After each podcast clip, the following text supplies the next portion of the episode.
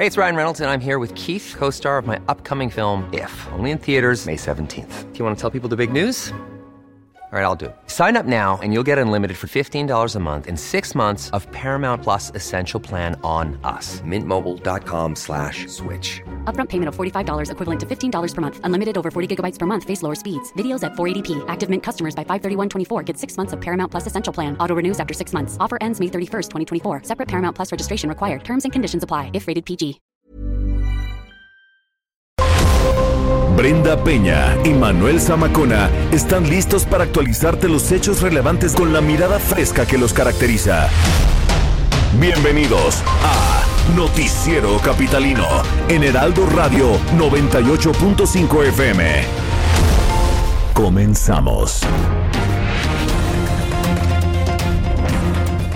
Medidas sanitarias especiales y suspensión de actividades en 34 colonias de la Ciudad de México. Más de 50 casos de COVID-19 se reportan en las cárceles de la capital. Se aplicarán 2 millones de vacunas contra la influenza. Prohibido el uso de bigote y barba en las juntas de conciliación y arbitraje.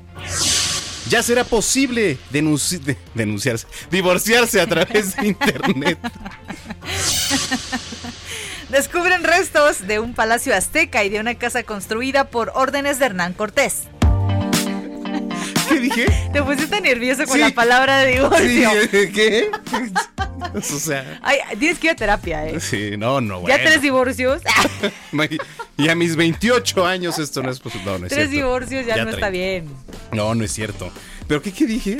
Ya se puede. Dis- discusiones, de, de- denuncias, ¿o qué fue lo que Denuncias. dijo? Dispone- Ay, lo peor es que tomé tanto aire para darle juego. Que pum, en fin. Bueno, Bueno. ¿estás viendo cómo está? Ay, señoras, ¿Estás viendo señores. que Noticias México te tras- trastabillas? Sí, sí, efectivamente. Pero bueno, son las 9 de la noche con dos minutos, tiempo del centro de la República Mexicana. Qué gusto que nos esté acompañando aquí una noche más, un inicio de semana más a través de los micrófonos del 98.5 de FM. Bienvenidos al Noticiero Capitalino. Brenda Peña. ¿Cómo estás, Manuel Zamacón, amigos de Noticiero Capitalino? Gracias por acompañarnos, por abrir una semana más con nosotros. ¿Qué tal el fin de semana? La verdad es que algunas plazas de la Ciudad de México sí de verdad estaban Sí. increíblemente abarrotadas.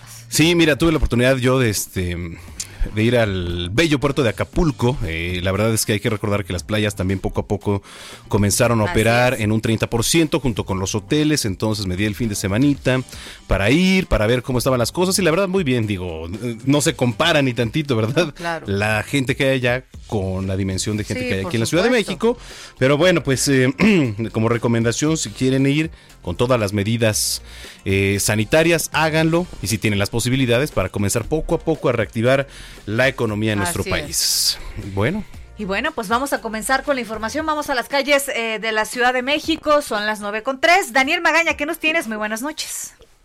¿Qué tal, Brenda Manuel? Muy buenas noches. Pues, información de la zona del Eje 1 Norte. Fíjate que, pues precisamente para evitar aglomeraciones en la zona centro, muchos de los comerciantes que pues a diario se colocan en la banqueta prácticamente y en parte del arroyo vehicular, la zona de Tepito, bueno, pues no se colocarán tampoco el día de mañana. Con este ya son, es el segundo día y bueno, pues esto también para paliar pues algunas de pues, los efectos de esta epidemia por COVID-19. Las condiciones vehiculares son buenas en la zona del eje 1 norte para quien se traslada a través de esta vía hacia la zona del aeropuerto.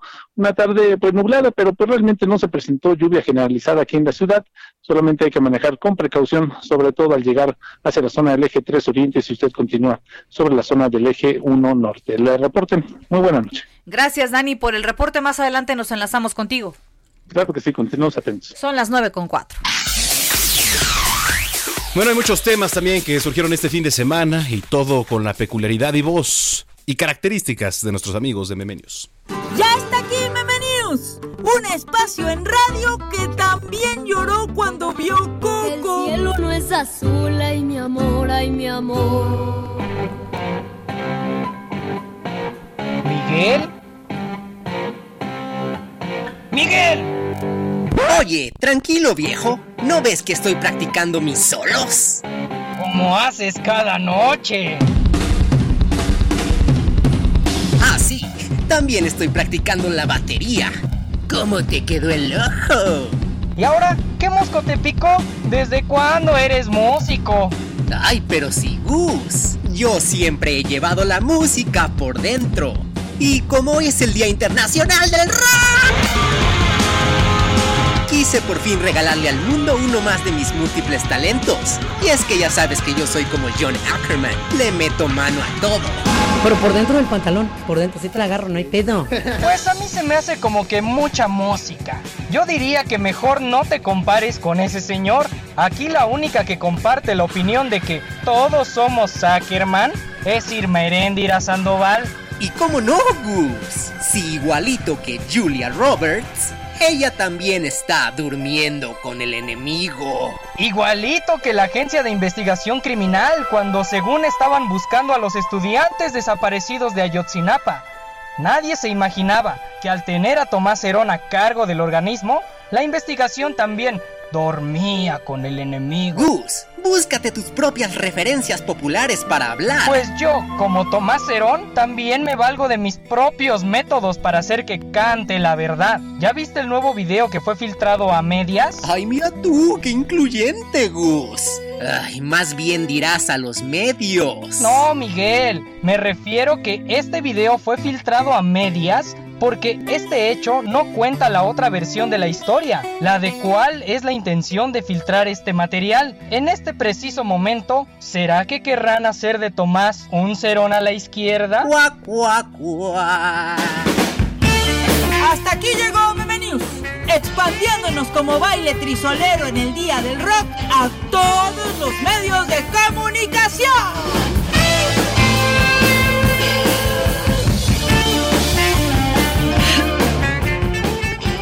Pues gracias a nuestros queridos meme amigos. Oiga, y a partir del miércoles, eh, 34 colonias, los barrios y pueblos donde se concentra el 20% de los casos positivos de coronavirus, de COVID-19 aquí en la Ciudad de México, pues serán sometidos a medidas sanitarias especiales mediante un programa de atención prioritaria y a la suspensión de actividades, pues se busca disminuir y evitar los contagios de estas zonas. En estas colonias estará suspendido temporalmente el comercio en vía pública y los afectados van a recibir apoyos económicos. Además, se va a proveer eh, que las personas eh, se queden en sus casas. Eh, se va a promover que se queden en sus casas, ya saben, este eh, llamado a quedarse en casa. Se van a reforzar las medidas sanitarias generales mediante la sanitización del espacio público y se hará especial énfasis en la importancia del uso del cubreboca en los espacios públicos y en las eh, también de las caretas en el transporte que ya decías, Manuel, justo cuando estuviste la semana pasada en el mercado de Sonora, llegaba el transporte público y de entrada iba a reventar. A reventar, o sea. Una de sana distancia y nada de caretas especiales. No, no, no, para nada. Digo, sí, evidentemente, eh, todas las personas con cubreboca, pero no sirve de nada. Exacto. No, estando pues eh, hombro con hombro, codo con codo, porque no nada más se transmite por la boca o la nariz. Hay que recordar que por los ojos también eh, se transmite, ¿no? Y bueno, todos los domingos se va a dar a conocer las colonias de atención prioritaria durante los próximos 15 días. Ahorita que dijiste los cubreboca, fíjate que hay cubreboca, hay, hay un en internet eh, por las autoridades eh, nacionales e internacionales un desglose de para qué sirve que cubreboca. Por ejemplo, este que traes es un cubreboca que protege igual que el N95, es quirúrgico. ¿no? Hay dos tipos de N95 que tienen el mismo grado de, de- vaya, te protegen en un 95% Ujú, ujú. de partículas externas. Los de tela, que son los que la mayoría de la gente utiliza, te protegen solamente un 10%. Así es. Sí, Solo un 10%. Imagínate nada más. eso te acuerdas, lo platicábamos al inicio de la pandemia. Así es. que tanto te protegían unos de tela como los que trae aquí este Orlando, Jerry, que también pues todo el mundo Que también tiene que ver el grado de, de- de, mm, vaya, de, de- de arriesgarte, Sí. ¿no? En donde estés. Y por ejemplo, no importa si trae de tela y el otro a lo mejor uno más sencillo, pero si ya los dos traen, el- la posibilidad de contagiarse es baja y reduce en un porcentaje Muchísimo, muy elevado. Claro que sí. Bueno, lo importante es que usted tome conciencia y esté pendiente eh, de estos datos que van a dar a conocer en las colonias de la Ciudad de México. Son las 9 con 9. Bueno, sí, a ver, pueblos y barrios, ¿no? Les estamos diciendo de este programa de atención prioritaria que se va a implementar a partir del miércoles 15 de julio en las colonias, en los pueblos y barrios con mayor contagio de COVID-19. Se va a llevar a cabo en cinco fases. La primera es la vigilancia epidemiológica casa por casa. La segunda es la instalación de kioscos de salud para la asesoría médica y la aplicación de las pruebas. La tercera es la campaña de información y perifoneo en las colonias. El cuarto, otorgar apoyo médico, alimentario y económico a las familias que tengan un integrante o integrantes con prueba positiva por COVID-19. Y finalmente, la suspensión temporal del comercio en la vía pública. Bueno, pues son algunas de las medidas que se van a aplicar, así que a estar pendientes. 9 con 10. Oiga, y de las 13 cárceles con las que cuenta la Ciudad de México, hay 26.413 eh, presos en estos penales. Se reportan más de 50 casos de COVID-19. Nuestro compañero Manuel Durán tiene los detalles. ¿Cómo estás, Manuel? Muy buenas noches. Hola, muy buenas noches, Brenda, Manuel. En efecto, hoy se dio a conocer todo el programa que se ha implementado en, en las cárceles de la Ciudad de México, esas tres, 13 cárceles que hay en la capital del país, han sido sometidos bajo un estricto cerco sanitario en donde hay 26.413 personas privadas de su libertad en este momento. Ahí eh, actualmente hay 73 casos positivos de COVID-19 y durante toda la pandemia ya son 54 los decesos registrados, pero pero en las últimas tres semanas ya no se han reportado ni contagios ni muertes, Así lo reportó la secretaria de Gobierno, Rosicela Rodríguez.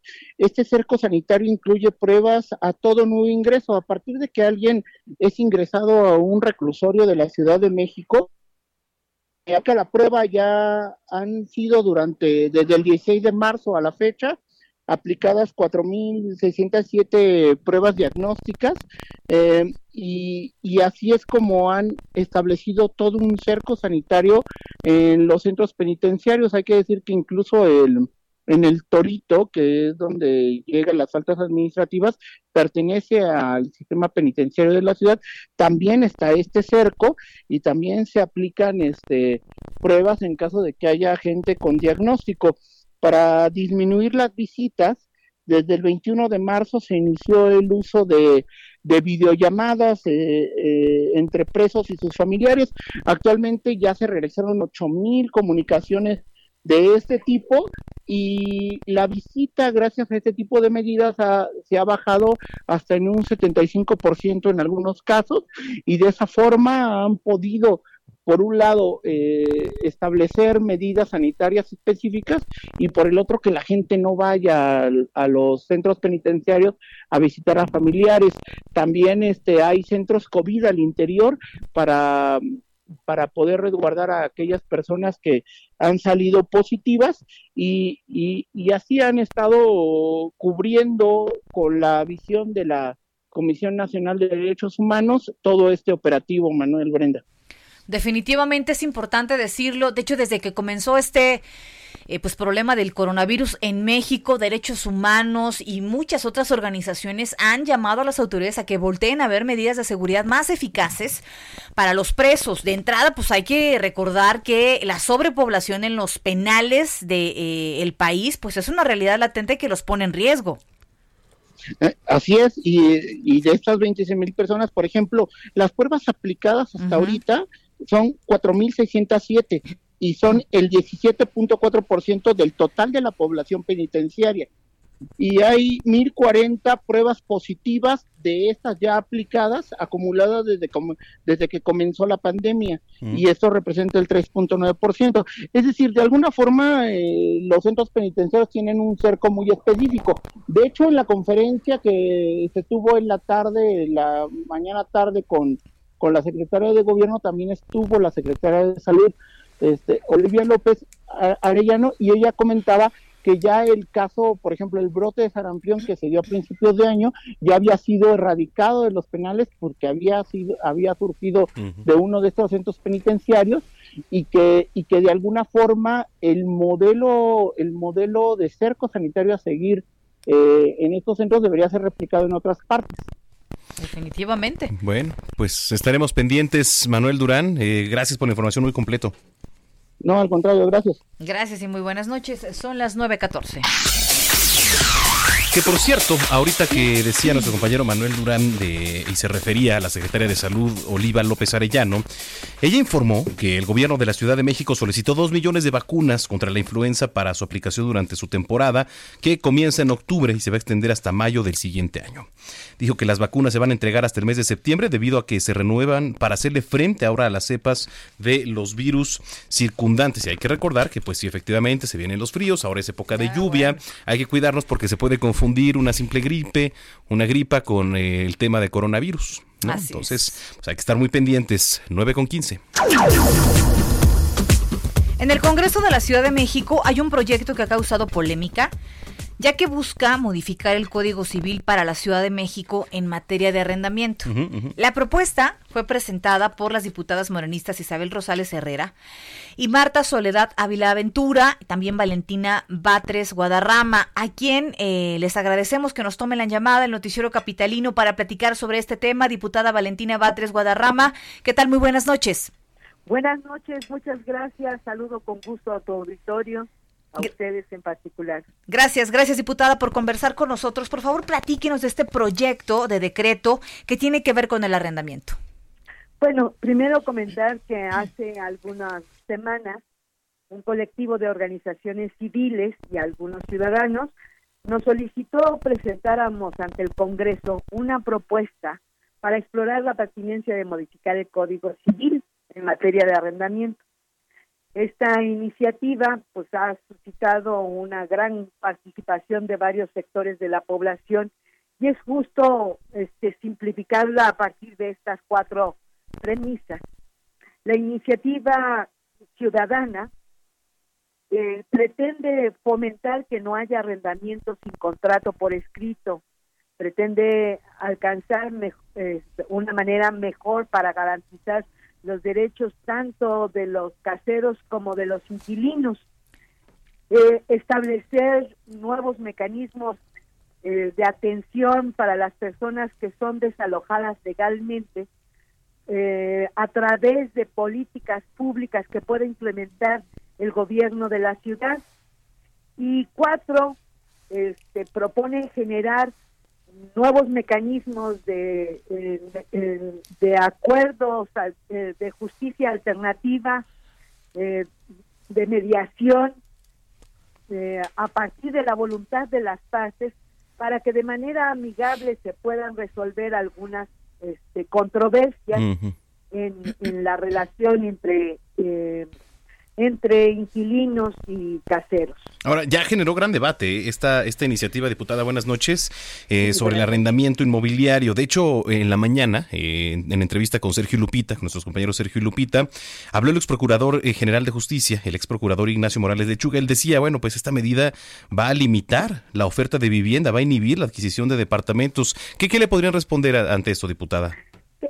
Que, no, que necesitamos siempre recibir una, una iniciativa ciudadana con la apertura, con la mayor apertura, sin prejuicio, sin suponer, y necesitamos atender un problema que pone la ciudadanía sobre la mesa de una serie de situaciones que aquejan a más de alrededor de más de 700 mil personas que rentan la vivienda donde habitan y que un porcentaje muy alto, que es el 50, más del 50%, tiene relaciones arrendatarias sin tener contrato por escrito y eso pues genera no tener eh, la certeza jurídica indispensable para conocer del alcance de la propia relación contractual sobre el tiempo de ocupación este, que ambas partes han llegado a acordar, el monto de la renta, este y el tiempo, eh, sobre todo el tiempo. Entonces, hay también la propia iniciativa plantea temas que son necesarios debatir con la ciudadanía para encontrar la mejor redacción, este, abrazar la, la, propuesta que hace la ciudadanía en el mejor de los términos y se atienda un, este, los problemas que han sustentado esta iniciativa ciudadana me parece que no sirven los comentarios calificativos ni polarizar las opiniones, porque si no se obstaculiza atender el problema de fondo. Y si hay algunas preocupaciones, es indispensable que las atendamos en la sobriedad y la objetividad para que podamos conciliar diversos intereses que, que tiene la ciudadanía y más en este tema porque hay muchas muchos tipos de caseros, Claro. están las grandes inmobiliarias que tienen intereses distintos, aquel casero este, o casera que tiene su casa y que ahí este, en un espacio más eh, tiene donde rentar. Y claro, Claro. esta medida eh, se trata de conciliar todos los intereses posibles y, y yo creo que el primer paso está dado al plantear la iniciativa y detonar una un gran debate con todos los sectores posibles de la sociedad. Así es. La idea no es este no no está en piedra, este, no no es este que los los promoventes tengan la verdad absoluta, pero sí han detonado una necesaria un necesario debate porque a veces son temas tabú que Sí, que por no se supuesto. quieren tocar. Sobre todo hace falta mucha regulación en ese tema. Diputada, vamos a estar muy pendientes de cómo avanza allí en el Congreso Capitalino. Le agradecemos mucho la llamada y la conversación. Estoy a sus órdenes este, y muchísimas gracias por este tiempo valioso. Muy buenas noches para usted. Buenas noches. 920. Bueno, eh, la actividad de las movilizaciones y manifestaciones en la Ciudad de México para solicitar apoyos económicos al gobierno por esta pandemia comenzó desde muy temprano y todos los días, ¿eh? Todos los días ahí afuera del Palacio del Ayuntamiento, afuera del edificio de gobierno, enfrente del Palacio Nacional. Si no son los taxistas, son los vendedores ambulantes. Si no son los vendedores ambulantes, este son los pueblos originarios, etcétera. Los mariachis. Los mariachis, organilleros, cantidad de gente que se ha ido a manifestar pues en busca de un apoyo, ¿no? Nuestro compañero Israel Lorenzanas nos da la crónica de lo sucedido esta mañana. Mañana de movilizaciones en la Ciudad de México. Desde muy temprano llegaron al circuito Plaza de la Constitución un grupo de operadores de autobuses RTP, quienes se manifestaron frente al edificio de gobierno de la Ciudad de México, exigiendo que se lleven a cabo los procedimientos de desinfección de las unidades y de sus espacios de trabajo. También frente a Palacio Nacional, integrantes de la Unión Mexicana de Artistas Populares se manifestaron pidiendo apoyos económicos. Miguel Ángel Delgado, quien es el representante de los artistas, habló para los micrófonos del Heraldo Radio. Vamos a escucharlo. la, la petición de, de recursos económicos para apoyar a nuestras familias. De manera simultánea, otro grupo de artistas unidos del movimiento Escena salieron en marcha del circuito Plaza de la Constitución con dirección hacia San Antonio Abad, donde bloquearon en demanda de apoyos económicos. Ramsés Villalpando, representante del movimiento Escena, habló para los micrófonos del Heraldo Radio. El día de hoy venimos a solicitar dos cosas. Primero, la atención de Gabriel García Hernández, coordinador de delegados para el bienestar a nivel nacional, para poder aclarar algunos asuntos que hemos tenido complicaciones de varios aplicantes para el crédito a la palabra. El segundo tema que traemos el día de hoy es buscando a la Secretaría del Trabajo del Gobierno de la Ciudad de México, porque hasta el día de hoy no se ha entregado ni un solo apoyo de los más de mil expedientes que llenamos en solicitud para el empleo. Por último, comerciantes artesanos salieron también en marcha de Avenida Izazaga sobre el ex central Lázaro Cárdenas, esto con dirección al Zócalo Capitalino. Ellos pidiendo apoyos por la pandemia, además de la construcción de una plaza comercial y apoyos para vivienda. Caminaron sobre el ex central Lázaro Cárdenas, a donde llegaron también elementos de la Secretaría de Seguridad Ciudadana, quienes los acompañaron hasta la zona del Zócalo Capitalino, donde finalmente se manifestaron frente al edificio de gobierno en espera de ser atendidos por las autoridades. Para Heraldo Radio, Israel Lorenzana. Y bueno, a partir del 16 de julio, trabajadores y público general que visiten las juntas federales de conciliación y arbitraje de la Secretaría del Trabajo deberán seguir medidas muy estrictas como la prohibición de eh, usar bigote, barba, a pesar de que esta medida ya había sido retirada por la Secretaría del Trabajo para el regreso a la nueva normalidad. Se concluyó en el protocolo sanitario para el reinicio de actividades únicamente en las juntas federales de todo el país, debido a la cantidad de personas que visitan estos sitios. También va a quedar prohibido, eh, prohibido perdón, el uso de corbatas. Eh, eso es importante. Algún tipo de, joyería también está prohibida, eh, además de compartir celulares, artículos de oficina, equipos de protección personal y la visita de familiares o acompañantes durante la jornada laboral. Así que tómalo en cuenta. Son las 9.24. Gracias a los que nos han escrito en las redes sociales, dice Hugo Zamudio. En relación al coronavirus, hay gente que para accesar a plazas comerciales, tiendas, transportes, etcétera, solo se pone cubreboca. Para ingresar y al salir se lo quitan. No les importa tanto contagiarse, contagiar a otros. Y así como ellos, pues hay muchísimos, ¿eh? Sí, efectivamente, hay unos que sí lo traen, otros que no.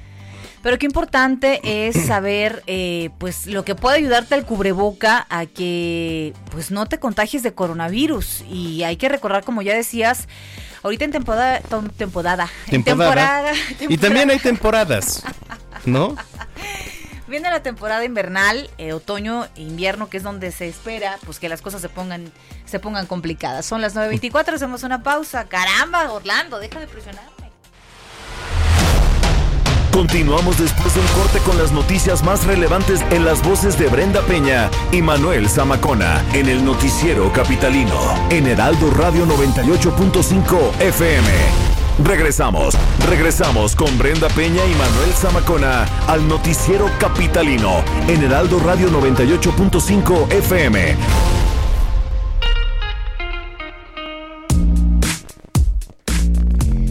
Son las 9.30 de la noche. Gracias por acompañarnos en esta segunda media hora de información aquí en el Heraldo Radio 98.5 Noticiero Capitalino. Manuel Zamacona, hay mensajes en la red. Sí, muchísimas gracias a todos los que nos escriben a través de nuestras redes sociales, específicamente eh, en Twitter. Eh, sígalo haciendo, por favor, mande sus mensajes aquí arroba Heraldo de México Arroba bajo Penabello. y arroba Zamacona al aire. Fíjate que ahorita que pues está dando un refresh Ajá. a todas las publicaciones y al muro de Twitter. Me encontré con esta publicación que además se volvió tendencia por lo menos este día. Que es, impresionante el eh, sonido, además, Va ¿eh? este, un papá con su hijo eh, manejando el carro, grabando por supuesto. Y dice, mira, les voy a A poner ver. Y queremos contarles lo que nos encontramos ahorita en el camino. Nos hemos, acabamos de encontrar un, un enjambre y optamos por, por agarrarlo, porque allí en la zona donde estaba, pues lo iban a matar. Y vamos aquí en la carretera, pero como no traíamos ni una caja, ni una nucleara, no traíamos nada, pues le hicimos así para traérnoslo en el carro. Lo traemos este, el muchacho y yo, el pequeño enjambrito, está pequeño, aproximadamente lo de dos bastidores de, de abejas. Nada más que ya se nos llenó el, carro de abejas. O sea, Madre santísima. va el señor Y grabando. se escucha además el El enjambre zumbido. a todo lo que da, ¿eh? El morro va, va sosteniendo un tronco, así. Pero pues, un morrito de unos 14 años. 14 años, sí. Y todas las abejas encima de él, digo, no le han picado, digo, eso lo tengo claro todavía, pero están salvando un enjambre de abeja, se lo llevan en el carro porque dicen que corría peligro en el lugar donde estaba. Y me encontré un tuit de Risco que dice, este, después de este 2020 ya no hay miedo a nada, carajo. No. Pues es que, sí, la verdad es que... Oye, pero hay otro, hay un comentario muy bueno que decías, que platicaba, Ah, sí. que les daba más miedo que fuera manejando y grabando, Sí, dice, ¿no? dice, a mí me da más miedo que vaya manejando y grabando en la carretera. Imagínate nada más. Sí, no, pero bueno, qué video. Si tienen oportunidad, ahorita le voy a dar retweet ahí en las redes sociales. Muy bien. Bueno, pues regresamos a las calles de la capital. Daniel Magaña, ¿qué nos tienes? Adelante. Así es, Manuel, bueno, toda la información vehicular para las personas que pues avanzan, ya se incorporan de la zona del eje 1 norte hacia el circuito interior en dirección hacia el aeropuerto, hacia Boulevard Aeropuerto Aéreo.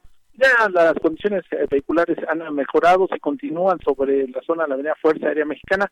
Antes de llegar a la Avenida Economía, traslada hacia la zona de la Terminal 2 del aeropuerto, sí encontrará carga vehicular, así que bueno, pues hay que tomar esto en cuenta, pero a partir de aquí, pues ya el avance a quien tiene como destino la zona conurbada ya del Estado de México, la avenida de la zona de Nezahualcóyotl, con un avance constante ya sobre la zona de este tramo de la avenida Pantitlán. El eh, reporte. Muy buenas noches. Muy buenas noches, gracias. Nos escuchamos mañana, Dani. Continuamos atentos. Son las 9.33. Y bueno, en el edificio del Monte de Piedad descubrieron restos del palacio del emperador mexica Axayacatl. Axayacatl. y- Axayacatl Sí, y ¿no? una casa construida por órdenes de Hernán Cortés. Mm. El hallazgo fue realizado por especialistas del Instituto Nacional de Antropología e Historia, quienes señalaron que los restos de este palacio corresponden a la que fue la antigua residencia del padre Moctezuma II. Ándale. ¿no? Este hombre, eh, quien dirigió la Gran Tenochtitlan entre 1469 y 1481.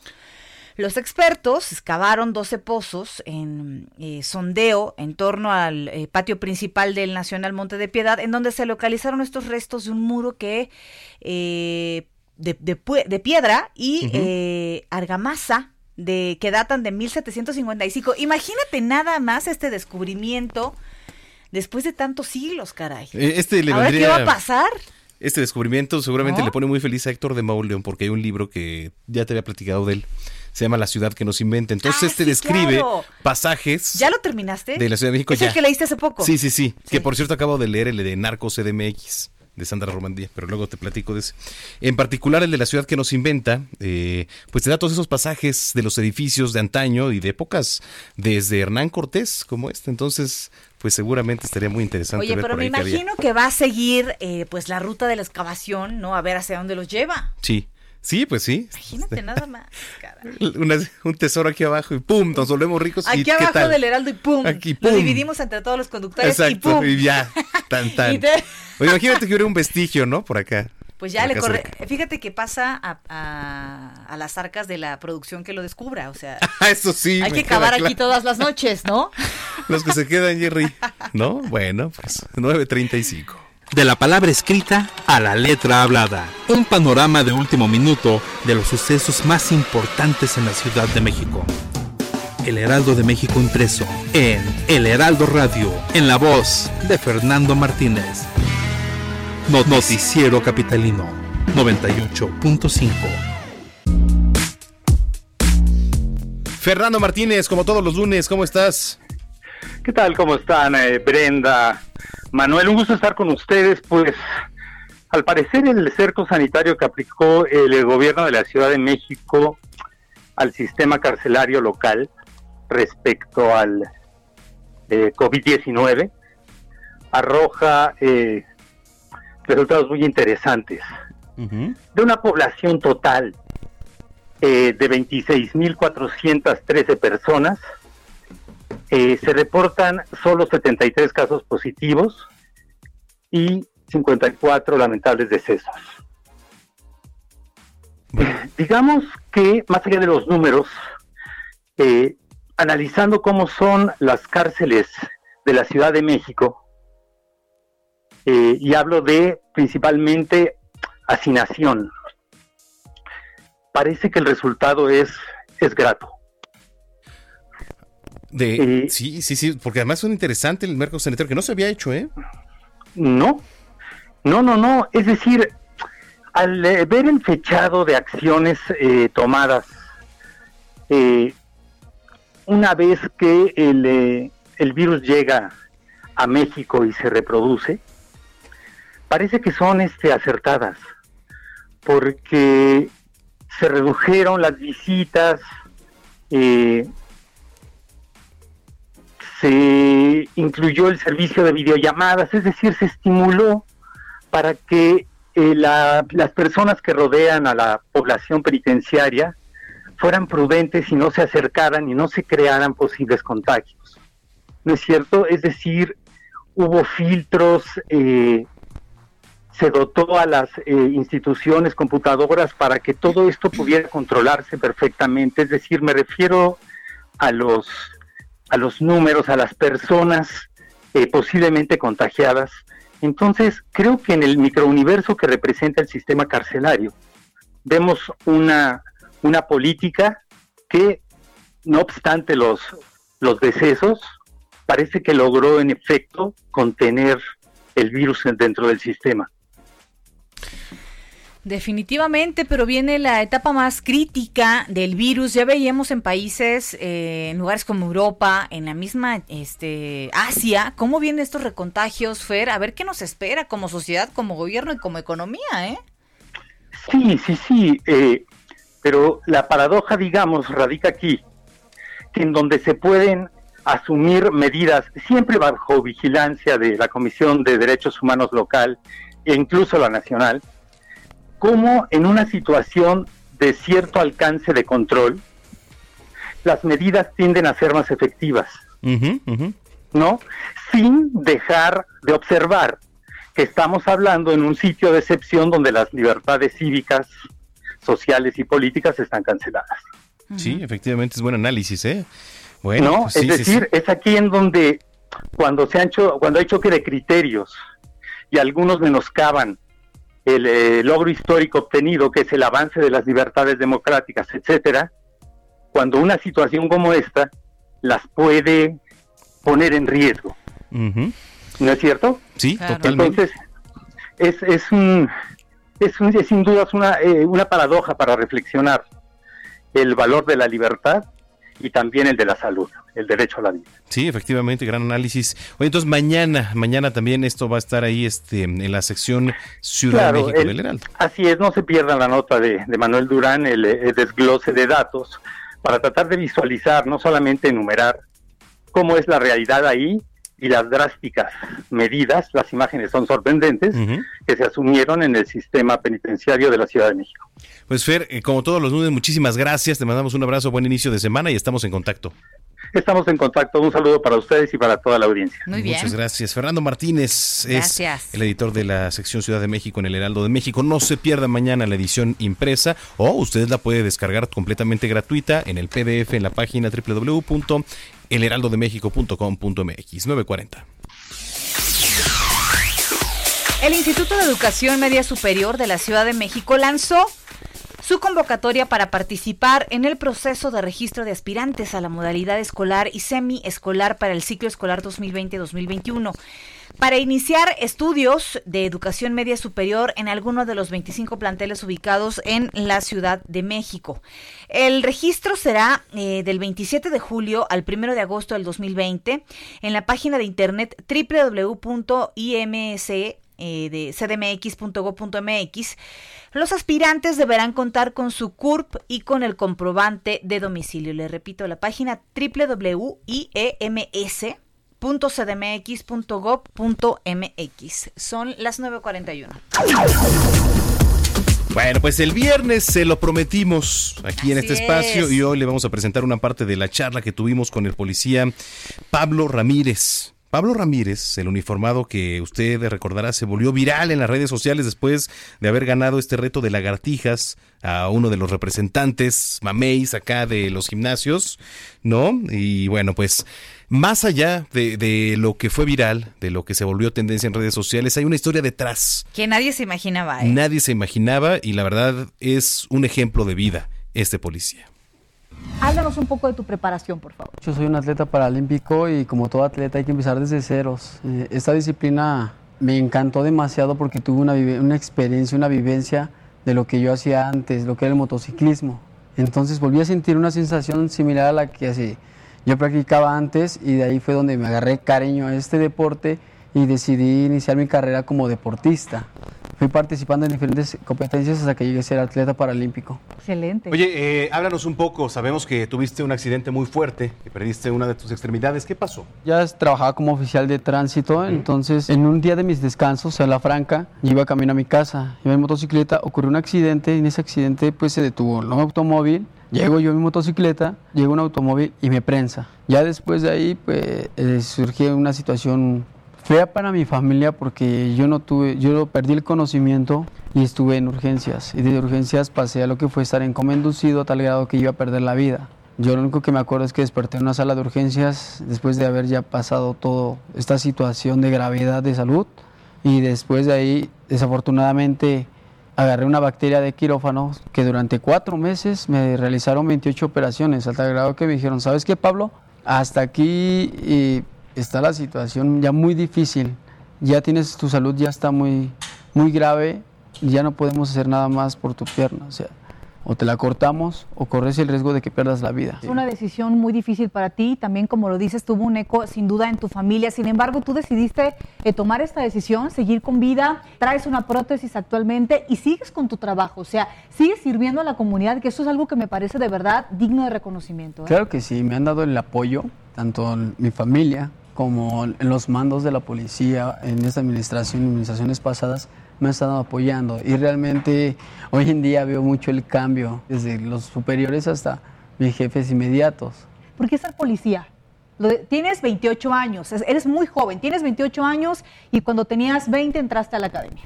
Yo realmente quería ingresar a lo que es el ejército, pero por cuestiones que desconozco ya no pude entrar.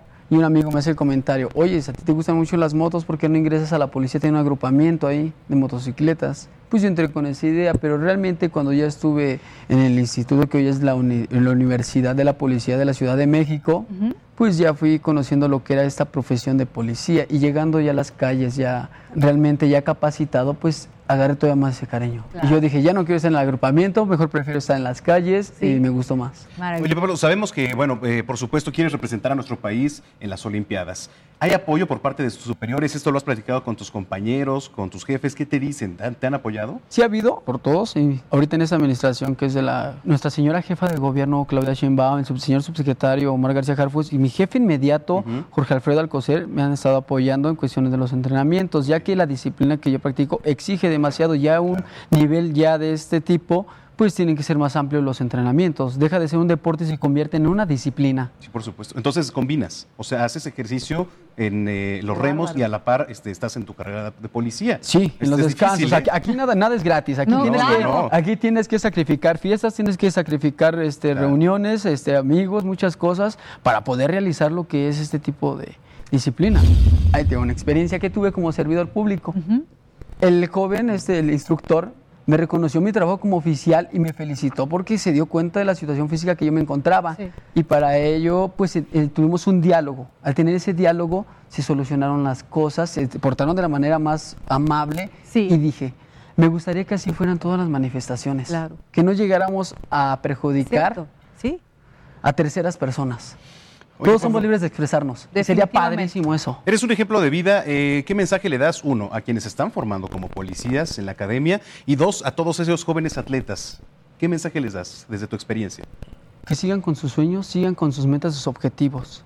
Hay que tener mucha paciencia. Creo que es uno de los consejos más claves, tener paciencia y no desesperarnos, porque ser constante hace que nuestros sueños y nuestras metas se hagan posibles. Creer en uno mismo. Si tú crees en ti mismo, todo lo que te propongas se va a lograr. Y no importa las veces que caigas, pierdas o no se te haga realidad. Problemas siempre vamos a tener todos, tanto sociales, laborales, familiares y los que caigan. Lo que importa es a decir, no hay problema, fue algo malo, aprendo de ello. Y si es bueno, disfrutarlo y vivir. ¿Vas a seguir siendo policía? Por supuesto. Por supuesto, dice. Oye, qué, qué, qué gran conversación tuvimos eh, con Pablo. La verdad es que es un personaje del cual de verdad admiro porque, pues de entrada uno se desmoraliza cuando le pasan cosas menores. Ahora imagínate perder una pierna, Mm, sí, andar claro. con una prótesis eh, 24/7, pero además ser policía de tránsito en una capital. En la capital y de las ciudades, si no es que la más grande del mundo. Y sí, efectivamente, Imagínate. porque además todo lo que tienen que pasar los, los oficiales de tránsito, ¿no? Un hombre muy joven, 28 años, 28 y es años. policía desde los 20. Y es atleta además. Imagínate nada No. más, señores. No hay pretexto. Samacón al gimnasio. Ya mañana. Brenda, a correr al bosque de Tlalpan mañana. Ya, por favor, sí. sí. Órale, va. Son las 9.47. El Museo de las Ciencias de la Universidad Nacional Autónoma de México, el Universum, planea reemplazar la activación en sus salas, que anteriormente se realizaba por pantallas de toque, por sensores de voz y movimiento que minimicen el contacto entre el personal, las máquinas y los asistentes. La directora del Universum, María Emilia Belle Ruiz, señaló que esta eh, adecuación hará que las familias se sientan seguras al visitar estas instalaciones. Eh, informó además que la compra de boletos será únicamente por Internet. Además, el usuario deberá llenar un cuestionario para determinar si presenta síntomas relacionados con el COVID-19. Son las 9.48. En este marco de la famosa nueva normalidad, uno de los parques de diversiones más famosos al sur de la Ciudad de México, Six Flags, implementará un sistema de reservaciones para retomar sus actividades. Tómalo en cuenta para todos aquellos fanáticos de los eh, juegos, todo esto. El parque de diversiones informó que va a reabrir sus puertas con un sistema de reservaciones, pues para evitar las multitudes, así como lo hicieron en Disney, allá en Florida, que además, Oye, pero ese- siendo Florida, No, bueno. bueno. Este mm, está asegurando que el proceso será rápido, ¿no? Fácil y va a garantizar una experiencia más segura y divertida para todos. ¿A ti no te gustan este tipo de, mm, de juegos, digamos, Para de a adrenalina. a ver, espérame, es que a ver, te vas a subir a, no sé, al Batman, al Superman, al Ajá. Superman que vas, van colgando, creo, tus pies, la mitad del cuerpo va colgando. Ese es el Batman. El Batman, bueno. Ajá. ¿Y qué? ¿Vas a ir con el cubrebocas? Pues no, vas a ir gritando, escupiendo, vas a ir Sí. este, de- a ver, riéndote y va, va a haber este, peligros. Gotículas. Va a haber peligro, claro que lo va a haber. Pues sí, sí, sí estoy de acuerdo. En eso sí estoy de acuerdo. Caray, o sea, hay un juego que es acuático, que es una eh, como Pues el splash, ¿no? Ajá, o sea, y, y viene a, pasar por una parte de alberca. Habrá que ver qué juegos también están Ni modo que cierres la boca, ¿no? Y que no escupas el agua que te entró a la boca. Pues es que sí. me parece increíble que les hayan permitido abrir. Digo, yo sé que hay que reactivar la economía, pero yo creo que están perdiendo de vista que esto en octubre se va a poner muy feo. Y no lo digo yo, ve lo que está pasando en España. Ya los están mandando otra vez a guardar. No, pues sí, efectivamente. Va a haber, bueno, rebrote, yo no estoy de acuerdo en eso porque rebrote no ha habido. Esto es una secuencia, ¿no? No ha habido ningún rebrote. Pero ojo, en, en China, en Pekín, acuérdate que hubo un rebrote. Sí, ahí sí ha habido rebrote, pero aquí en México no ha habido rebrote. Lo que hay es una, es Por una eso, secuencia. Es a lo que voy. El rebrote se espera a partir de octubre. Y Imagínate eso sí bajan los casos, pero así como vamos, yo, Pues va a ser como una secuencia yo muy. digo que nunca hemos parado. Eh, Exactamente. Ahí sí estoy No, hombre, o sea, híjole. Tome sus precauciones, a menos que de veras, de veras sea una cosa que, que, que le obliga a ir a un parque de diversiones. Para sacar todo el estrés. No, mejor O sea, salgas a Insisto, ya te quiero ver con el cubreboca o con la careta en, en uno de estos No, te lo tragas. Imag- Te lo- O sea, Imagínate nada más asfixiado. En fin. 9.50. Roberto San Germán con lo mejor de los deportes. ¿Cómo estás, Robert? ¿Qué tal, mi querido Manuel, mi querida Brenda? Hay gente que nos sintoniza cómo se encuentran en esta noche de lunes. Pues vamos a hablar y vamos a iniciar hablando del NFL porque ha sido una de las noticias, porque, sí, pues, porque es un hecho inédito lo que va a suceder ahora en esta historia del NFL, pues la directiva de los Redskins, de los Washington Redskins, hizo de manera oficial el anuncio de su cambio de nombre y el retiro del emblemático logo del equipo que los acompañó por 87 años de historia.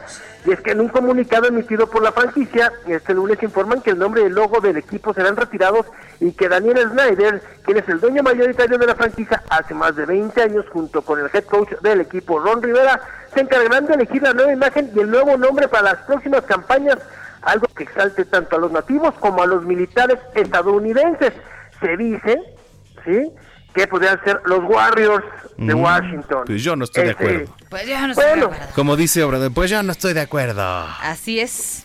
Sí, pero miren, ya fue todo a raíz de la cuestión de los casos de violencia, del racismo y también por una presión de una marca que es la dueña o la que tiene el nombre del estadio, una marca de mensajería que le dijo o le cambias el nombre o pues nosotros nos vamos y nos llevamos nuestro Mm. patrocinio. Y el dueño siempre dijo que no le iba a cambiar el dueño, el, eh, Daniel Snyder dijo, no le voy a cambiar el nombre, ¿eh? Y hasta que le la manita de puerco, y dijo, Sí. bueno, pues ok, si no va a entrar ese dinero, me echo para atrás, y bueno, tienen que esperarse porque además, a razón de los protocolos de marca registrada, el nuevo nombre y el diseño del equipo no se darán a conocer hasta dentro de varias semanas, así fue lo que dijeron, así que se acaban los Redskins de Washington, o los Washington Redskins, o los Pieles Rojas Oye, de Washington. Qu- Querido Roberto, quería preguntarte, el 23-24 que ya empiezan lo- el béisbol allá en Estados Unidos, tengo una tengo una duda, ¿va a ser a puerta cerrada? Se supone que debe ser a puerta cerrada porque con el rebrote hay que recordar que, pues, en estados como Florida, como Texas, California, la situación Florida. está durísima. O sea, en Florida teoría no se están vendiendo los boletos, porque eso es algo que me preguntaban el fin de semana. Si estos partidos. Y otra cosa, ya viste que dio positivo Chapman de los Yankees. O sea, llevan como seis Yankees que están. A ver cómo llegamos al 23 y 24, mano. ¿No? Pues sí, sí, yo, yo creo que no van a poder llevar jugadores, eh, perdón, eh, gente a los estadios. Estaban diciendo que dejarían entrar al 25%. Eso sí, yo lo he escuchado para la NFL. Las grandes ligas todavía no han dicho nada, pero si no, va a ser el 25% de la capacidad del estadio. Yo, eh, bueno, más bien no, ¿eh? porque ese fue uno de los acuerdos de grandes ligas. Pero ya se estarían vendiendo los boletos ahorita. Estamos hablando de que estamos a dos semanas de que. ¿Dos Sí, pero no, no va a haber gente en los estadios. ¿eh? ¿No va a haber gente? No, por supuesto que no. Por lo menos en grandes ligas, como dice Robert, en la NFL no se sabe, pero, pero por lo menos en grandes ligas ya se dijo. Y muchos Así que- infectados, ¿eh? Muchos Sí, jugadores. muchísimos. Oigan, y rápido una noticia ya para irnos, eh, que fue buenísima, es de una jugadora mexicana que se llama Kenty Robles. Es la primera futbolista mexicana que va a estar en el Real Madrid. Y no nomás ha estado en el Real Madrid esta mujer, ¿eh? Ya estuvo en el Barcelona y fue campeona. Ya estuvo en el Atlético de Madrid y fue campeona. Y ahora va a estar en el Real Madrid con el nuevo proyecto que tiene con el equipo femenil. Felicidades a Kenty Robles, una gran defensa mexicana. Oye, no cualquiera puede decir estar en los tres grandes del fútbol español. Nada más está el alemán Van Schuster y el español Mikel Soler. Fueron los únicos dos jugadores que lograron esto. Y esta mujer ya lo hizo porque sabemos que ahorita el Real Madrid está haciendo su equipo y la están considerando como una de las armas para tenerla y sobre todo para empezar los años de gloria en el fútbol femenil. Bueno, pues ahí está. Robert, un abrazo, nos vamos. Claro que sí, pasen buena noche Abrazo. y que tengan buen inicio de semana. Igualmente. Bueno, pues vámonos, querida Brenda Peña. Mañana. ¿Cómo, ya? Mañana Ya nos son vemos. las 12. Ay. Mañana nos vemos. Ay. Ah, mañana te voy a 10 ver. segundos, nos está Ya, ya, ay, cinco. Dios mío, nos vamos con algo de Queen por el Día Internacional del Rock. Adiós. Bye. Estás informado con las noticias más relevantes que acontecen en la metrópoli. No te pierdas la próxima emisión de Noticiero Capitalino con Brenda Peña y Manuel Zamacona. Hey, folks, I'm Mark Marin from the WTF Podcast, and this episode is brought to you by Kleenex Ultra Soft Tissues, your ally to help tackle your allergy symptoms this season. I love the change of seasons, but nobody loves pollen and all those other things floating in the air that make you sneeze during this nice weather. Kleenex Ultra Soft Tissues are hypoallergenic and allergist approved, so fight back against watery eyes and runny noses without worrying about irritating your skin. For this allergy season, grab Kleenex and face allergies head on.